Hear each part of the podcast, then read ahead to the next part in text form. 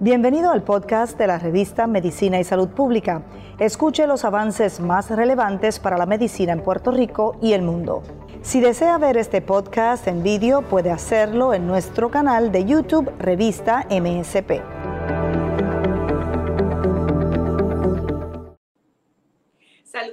Buenas noches, amigas y amigos de la revista Medicina y Salud Pública. Soy Grenda Rivera, les doy la bienvenida a esta conversación que tenemos a través de este Facebook Live de la página de la revista Medicina y Salud Pública. Así que espero que muchas personas se estén conectando. Es una conversación que vamos a desarrollar sobre salud cardiovascular. Estaremos hablando un poco sobre el infarto al miocardio, algunas situaciones que presentan los pacientes de condiciones cardiovasculares y sobre todo, esto es bien, bien importante, estaremos eh, anticipando detalles del primer encuentro virtual de pacientes cardiovasculares. Y la conversación hoy la desarrollamos con el doctor José Román Ramos. Él es cardiólogo invasivo y colabora con el Instituto Cardiovascular San Lucas. Antes que todo, buenas noches, doctor, ¿cómo está?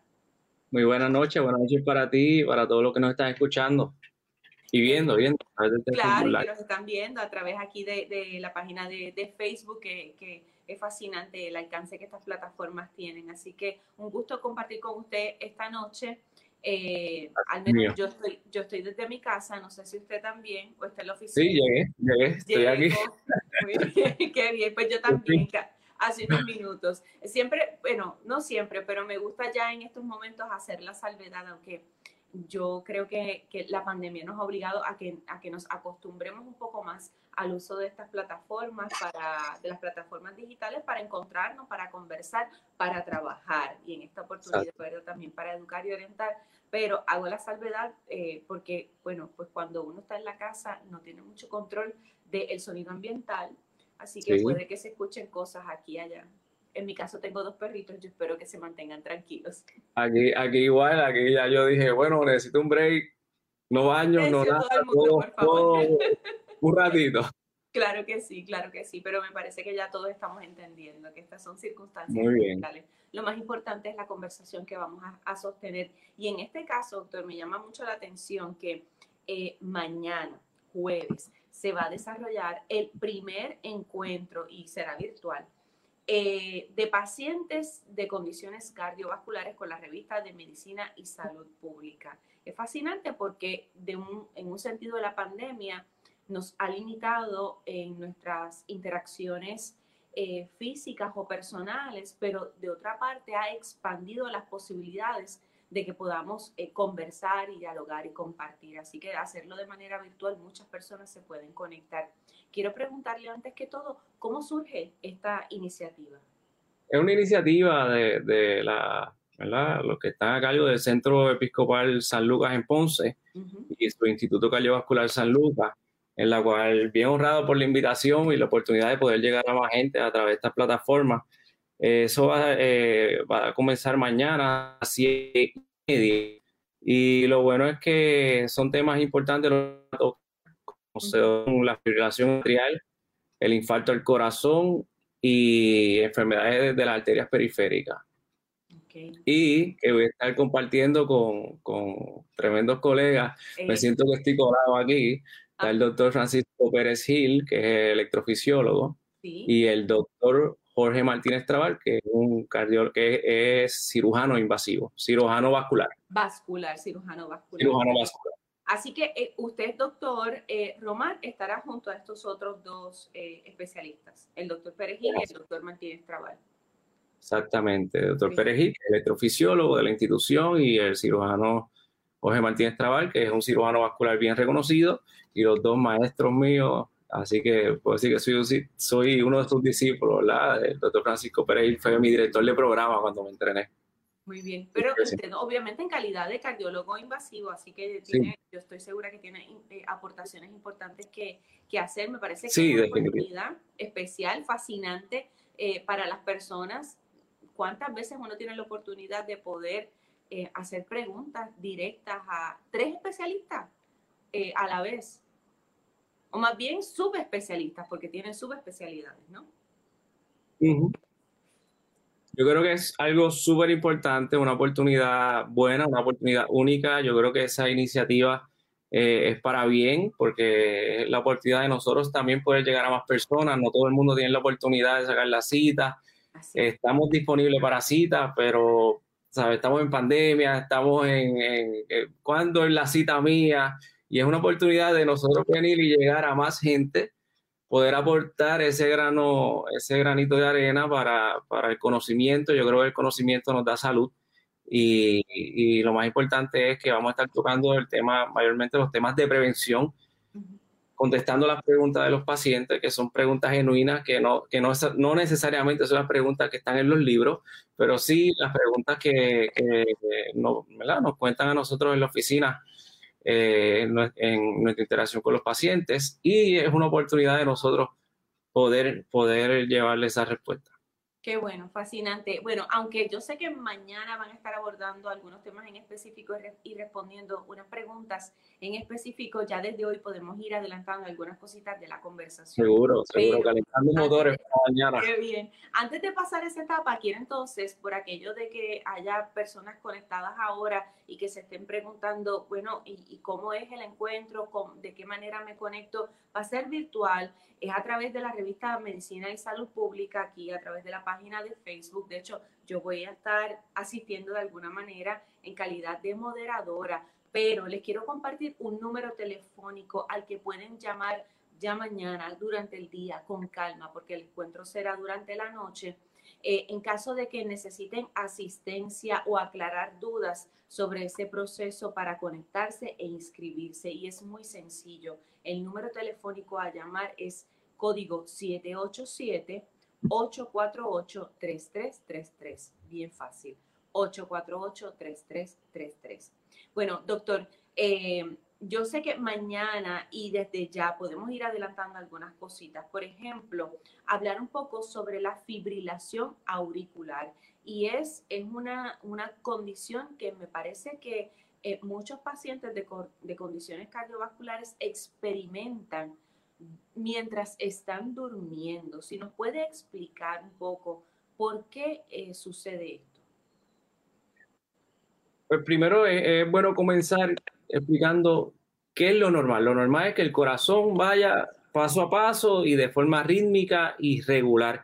Tu, tu, tu fibrilación atrial es cuando el maestro de ceremonia, pues no es el que lleva el control, sino tenemos otras células en, los, en el atrio del corazón tanto las señales y son señales eléctricas que hacen que el corazón lata. Estamos hablando de que va a estar cum, cum, tum, tum, tum, tum, y es de forma irregular. Eh, es importante porque eso nos pone a riesgo de el, el, atrio deja de moverse, se queda, se mueve de forma errática y aumenta el riesgo de trombo. Por lo tanto, es algo de las cosas que nosotros tenemos que tener eh, precaución porque hay que usar anticoagulante para no, que no tenga trombos en la cabeza. Entonces, ¿por qué lo siento? Bueno, hay una palpitación, es la sensación de un latido. Entonces, pues en la noche es que tú estás tranquilo. Entonces, ahí es que tú te acuestas hacia el lado izquierdo o lado derecho y dices, ahí es que siento la, la fibrilación. Probablemente la has tenido, no te percataste porque estás en tu diario y no hiciste actividad mayor que necesitara un esfuerzo y, no lo sentiste, pero cuando estás en la tranquilidad de tu casa, en la almohada, ahí vienes y empiezas a sentir ese corazón y ves que está irregular o si se tarda entre un latido y otro, pues se coge un poco más de sangre el corazón, cuando la tira, pues entonces la sientes y esa es la sensación que tenemos. Que, que, esto, que los pacientes dicen, mira, es que si, si, si dice que es la noche, pues puede ser eso, es una, una de las teorías.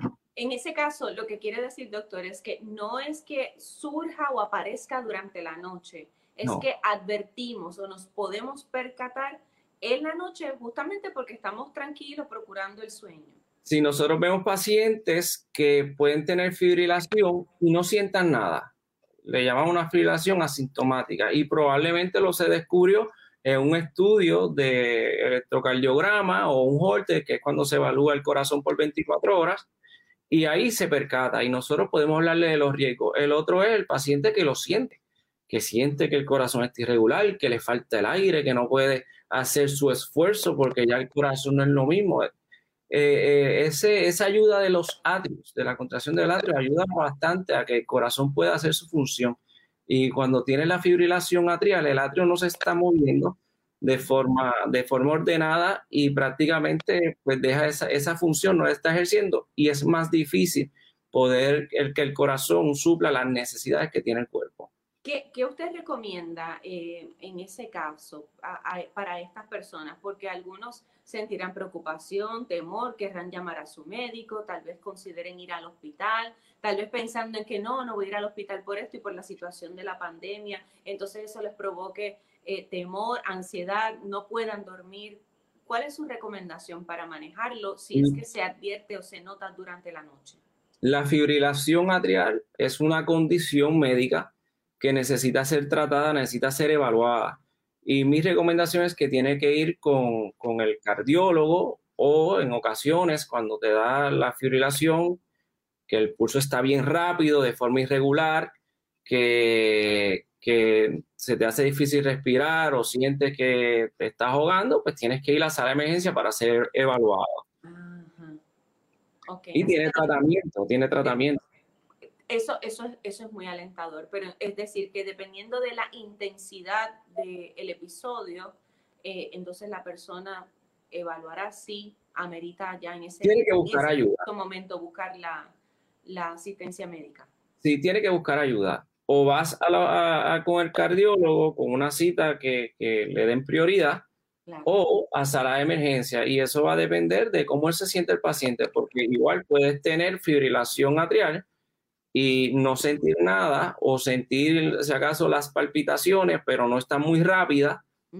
Pero también puedes ver que puedes sentir que, que, no, que no, algo no está bien, que te estás jugando, que no puedes caminar, tienes que ir a la emergencia. Lo importante es tratarla, es, buscar ayuda. No puedes decir, ah, mira, está irregular y no, porque hay otros riesgos asociados a la condición y nosotros, los que nos encargamos, los expertos, los cardiólogos, que nos encargamos con las arritmias, con los infartos, con fallo cardíaco, pues nosotros tenemos las herramientas para poder orientarlos, tratarlos, guiarlos y, y también eh, las diferentes opciones de tratamiento. Ok, importante entonces hacer esa consulta este, haciendo la salvedad o recordando que cada, cada persona es única y dentro de la evaluación ustedes mirarán si hay otras condiciones Exactamente. que tenga ese paciente para entonces tratarlo. Doctor, aprovecho y le pregunto porque hay este, una paciente que nos escribe, eh, indica que debido a que padece de insuficiencia cardíaca, le han aparecido edemas en las piernas y retiene líquido. De manera que la pregunta es si es normal estas manifestaciones y si pudiera tomar algún tranquilizante para evitar o controlar la ansiedad. Súper buena pregunta. Esa pregunta es bien buena y, suena hasta típica, porque no es normal, no es normal que se te hinchen las piernas, eh, pero tienes una condición de fallo cardíaco. Y el fallo cardíaco es cuando el corazón está débil, está débil y no puede suplir lo, que el cuerpo necesita, no puede suplir, eh, la sangre que el cuerpo necesita, muchas veces está débil, entonces la va reteniendo. ¿Qué pasa? Pues se presenta por falta de aire, edema en las piernas, pero no es que sea normal, eso es algo relacionado al fallo, pero lo ideal es que con el tratamiento estés lo más normal posible, por lo tanto, que no tenga con las piernas hinchadas, que use los medicamentos que son recomendados, que en fallo cardíaco utilizamos los diuréticos, utilizarla. En, muchas ocasiones mandamos a los pacientes que se pesen todos los días y dependiendo del peso, ah. jugar o, para no decir jugar, ajustar la dosis de los diuréticos. Y, eso es algo que se hace en la oficina, que, hay, se, que el médico tiene que tener esa confianza con el paciente y que el paciente tenga la oportunidad de, de ser responsable, de hacerse cargo de lo que se le está diciendo también. Eh, tenemos, hay otros medicamentos que también se utilizan para que el corazón pues no vaya tan rápido, que no esté muy agitado, que son los beta bloqueadores. Hay otros medicamentos que utilizamos para evitar que empeore ese corazón y, que pueda mejorar esa función, que no es normal, sí se ve con frecuencia, pero lo ideal es que no se te hinchen las piernas, que con el tratamiento que tengas puedas vivir con buena calidad de vida, dependiendo del estadio de la condición. Y en muchos pacientes, dependiendo el, estadio del fallo cardíaco, podemos tener en la función del corazón. Nosotros somos de los que decimos, la función del corazón no te va a dictar tu capacidad funcional. No. Puedes tener 25%, lo normal es mayor de 55%. Puedes tener 35% y tener una vida como cualquier otro. Lo importante es seguir las indicaciones del médico y evitar esa progresión. Nosotros tenemos que orientar acerca hasta del consumo de sal, el consumo de líquidos. Claro. Porque si el corazón no puede aguantar tanto volumen, pues nosotros nos ayudamos, pues no, no, no, no ingerimos tanto líquido, disminuimos el consumo de sal y, y trabajamos con todo, medicamentos, dieta y ejercicio, de forma que sea para ese paciente. Claro que sí. Bueno, y hablando de la conversación en confianza con el paciente, otro paciente pregunta, entre médico y paciente, ver esa conversación, otro paciente pregunta que si tomar estimulantes para la erección puede causar fibrilación auricular. Ah, eso es una buena pregunta, es una buena pregunta. Nosotros normalmente cuando tocamos el tema de, de función y los medicamentos eh, que se utilizan para, mejorar la parte de difusión eréctil, eh, trabajamos más con la parte de, la interacción de los medicamentos. ¿Qué medicamentos no de, que utilizamos para ciertas condiciones? Por ejemplo, para la angina de pecho, utilizamos un medicamento que se llama Endul, que son nitratos. Entonces no puedes combinar estos medicamentos con medicamentos que son para el uso de, la disfunción eréctil. Tienen el potencial de bajar las presiones. Con relación a la fibrilación atrial, eso es una pregunta que debemos tener en cuenta para cuando venga el electrofisiólogo, el doctor Francisco Perejil, a ver cómo la ha ido a ver en la práctica y, qué opinión tiene al respecto. Pero en realidad lo que normalmente trabaja es con las presiones. Disminuye las presiones, probablemente puede exacerbar alguna condición existente. De, eh, como la fibrilación atrial, pero no necesariamente hay una relación directa con, eso. O sea, que, yo no lo veo, yo no lo veo como, como algo que, no, se, no, no se debe utilizar. Si nosotros individualizamos bien esa terapia para las personas con difusión eréctil y otras condiciones cardiovasculares, porque no es una, una contraindicación tener ciertas condiciones cardiovasculares y tomar esa terapia. Por eso es bueno esa confianza que uno tiene con el paciente, esa relación, y porque nosotros estamos también para mejorar la calidad de vida del paciente. Por supuesto. Y nosotros buscamos ese happy medium para que el paciente esté bien, pueda tener una mejor calidad de vida y a la misma vez no tener efectos adversos con, la terapia. Muy bien, qué bueno. Me gusta esa exhortación. De otra parte, le consulto, doctor, porque hay esta creencia general de que si una persona joven sufre un infarto, tiene más probabilidades de morir que si se tratara de una persona, eh, un adulto mayor. Ok, esas preguntas van bien, van, están... Mira. directas. Sí, no, son, son preguntas súper válidas, súper buenas. Eh, el problema es el siguiente.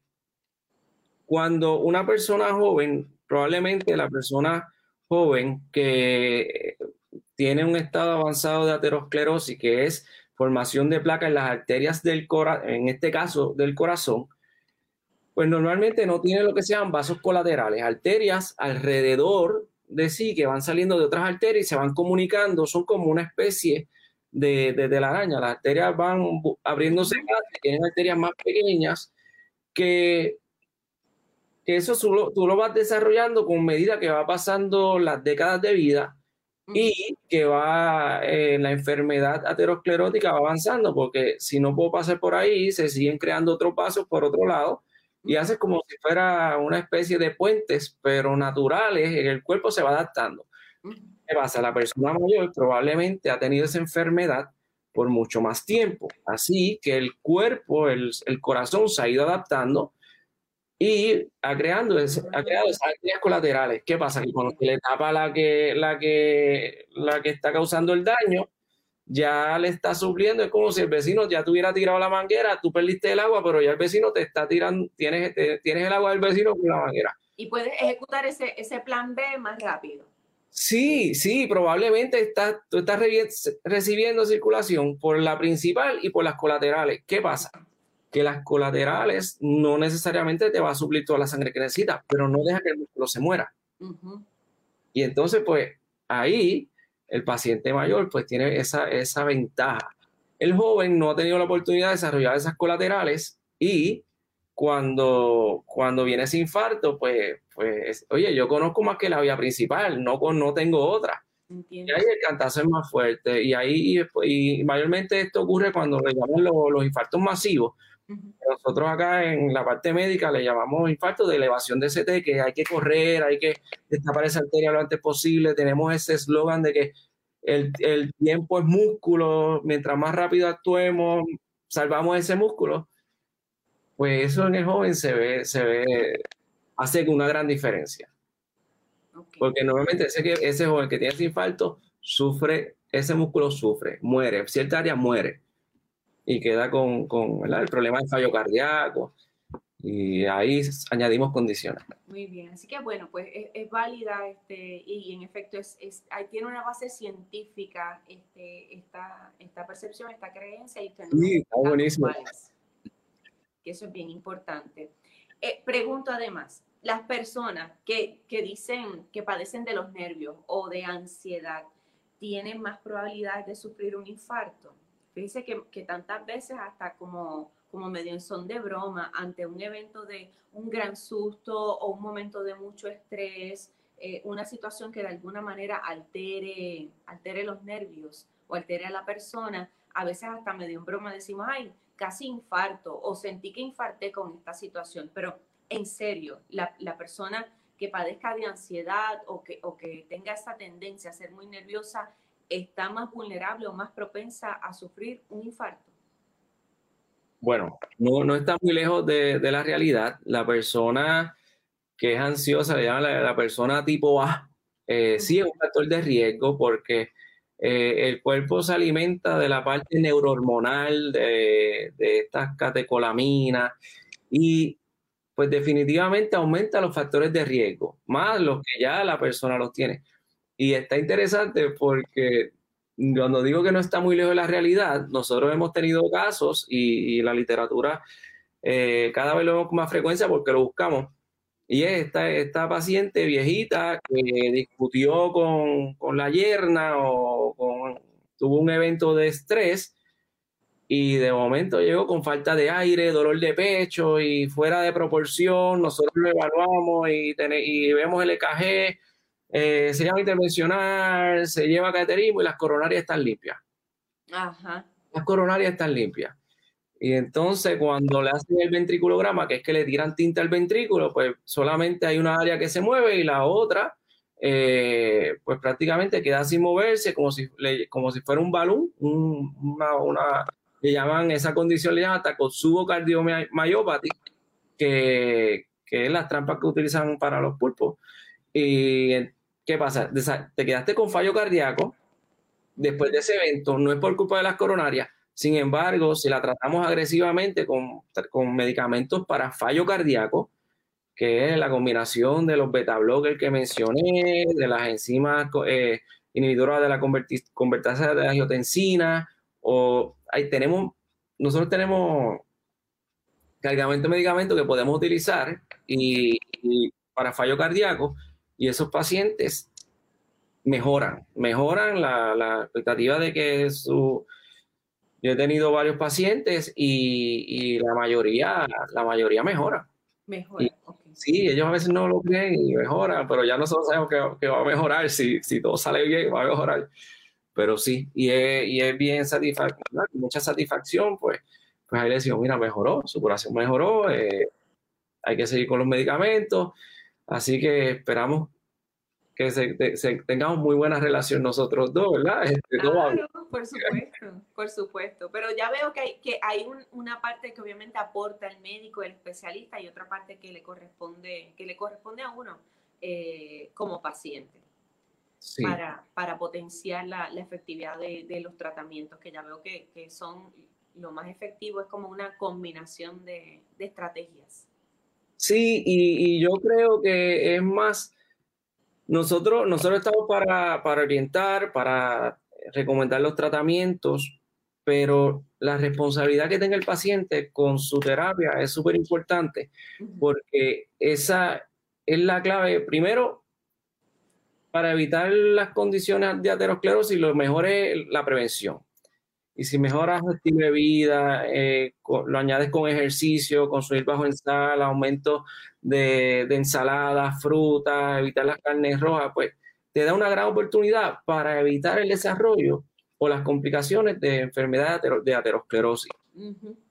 Pero ya cuando tienes la condición, fallo cardíaco, hipertensión, ahí más disciplinado tienes que ser. Exacto. Más disciplinado. Y nosotros podemos hacer de todo nosotros buscamos de todas formas cómo podemos ayudarle los mejores medicamentos, pero si no, si no te comprometes con tu tratamiento, no va a ser efectivo.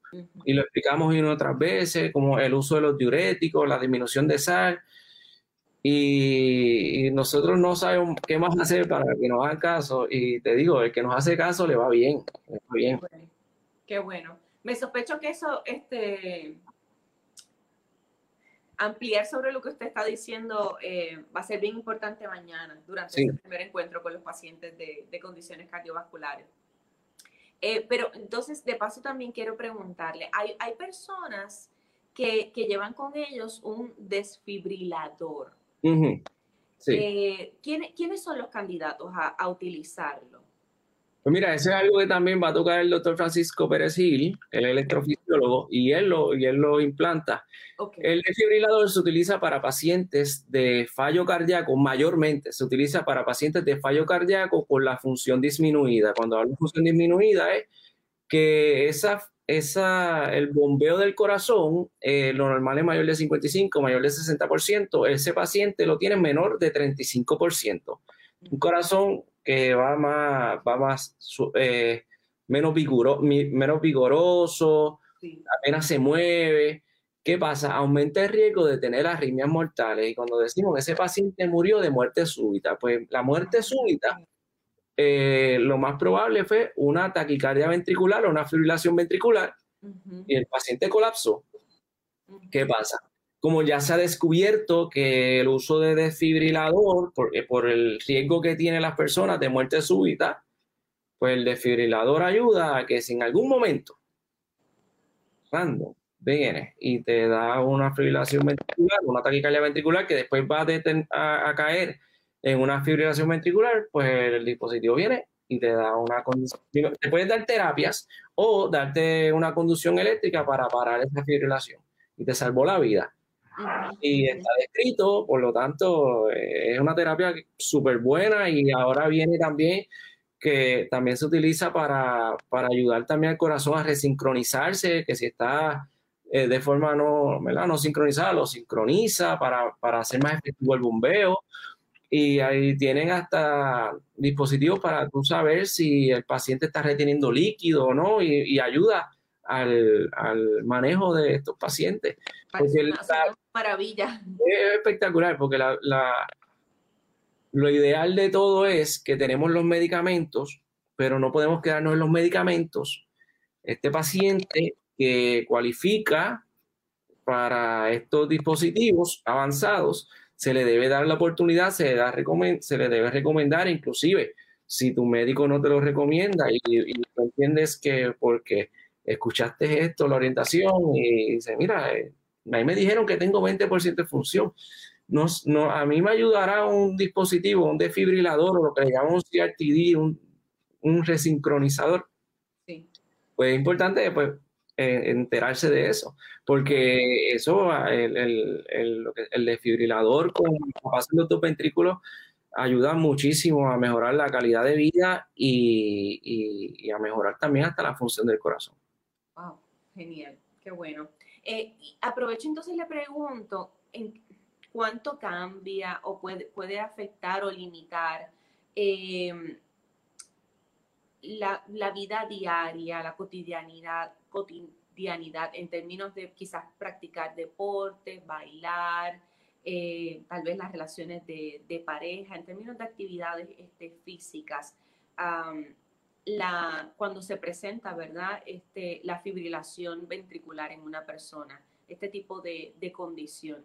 ¿Cuán, ¿Cuán, limitante, que es lo que puede estar en, en, la mente de muchas personas, o incapacitante pudiera llegar a ser? Hay que, hay que, hay que ver bien, ¿verdad? Eh, una cosa es la fibrilación auricular, que es la fibrilación atrial, que yo entiendo que eso es lo que te refieres. Disculpe. La otra, la otra o recibe un cantazo, si no, no, no va para ningún lado. Ok, correcto. En la fibrilación auricular, pues eso va a depender cómo la, cómo, cómo la has tratado y cómo la controlas. Por ejemplo, eh, nosotros tenemos medicamentos para que ese ritmo vuelva a su ritmo regular, porque no significa la mayoría de las veces la fibrilación viene de forma paroxismal. Cuando decimos paroxismal es que entra y sale, pero no necesariamente nos damos cuenta. Como quiera, aumenta el riesgo de tener derrame cerebral, los, los famosos stroke, porque se le formó un coágulo y se le fue al cerebro, aumenta el riesgo.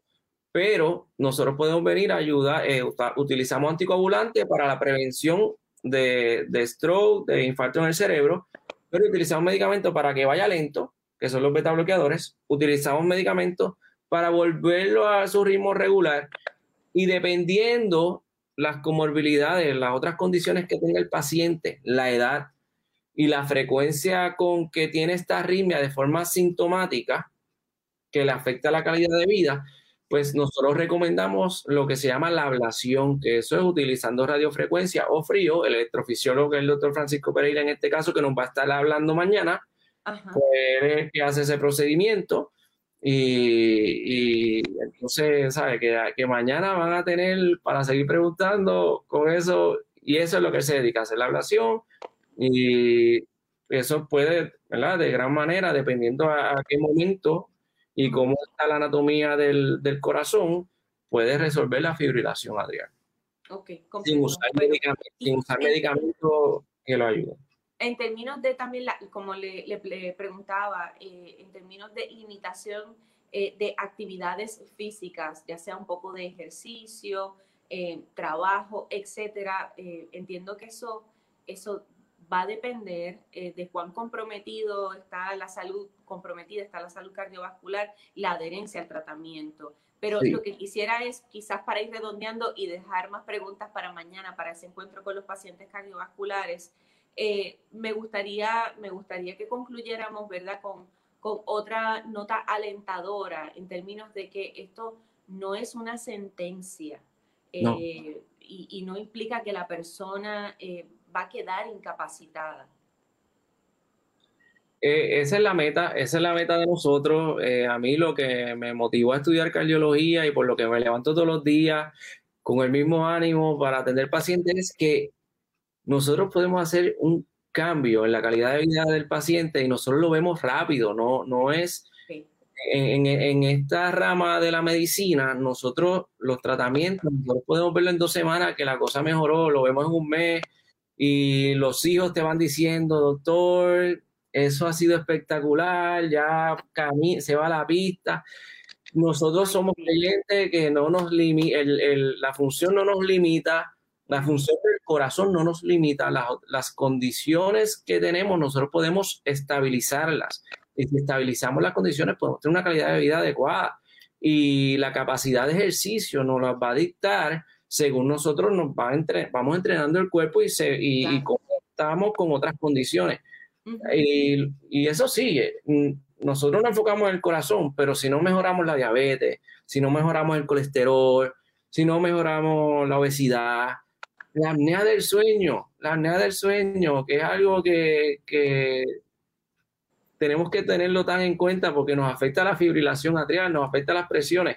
Así que tenemos oportunidad, tenemos las herramientas, lo que necesitamos es seguir educando al paciente para que el paciente se comprometa con, la terapia cardiovascular y, a la misma vez eh, nosotros como médicos y el paciente eh, vayamos caminando por el mismo sitio porque el cardiólogo puede ir por un lado, el paciente por el otro.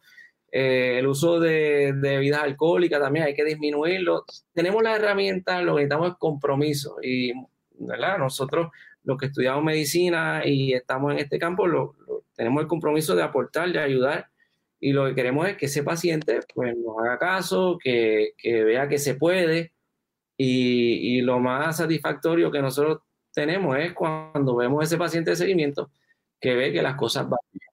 Así que se puede, es cuestión de, mira, hay compromiso. Exacto, compromiso, sí, sí, un trabajo, esto es un trabajo en equipo que es súper importante. Qué bien, doctor, ha sido fascinante conversar con usted esta noche, entonces quiero aprovechar y recordar.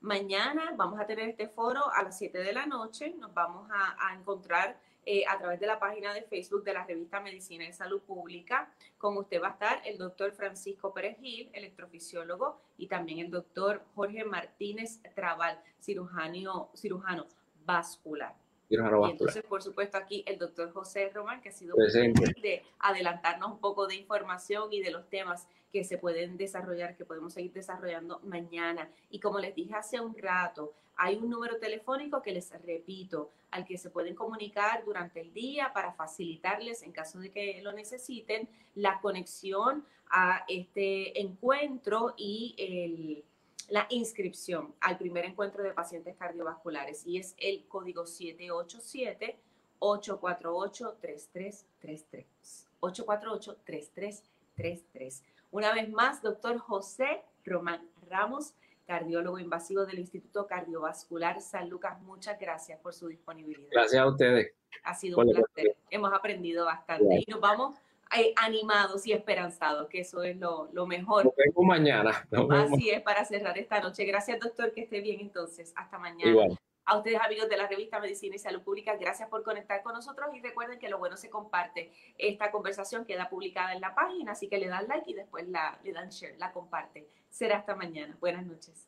Buenas noches. Bye, doctor.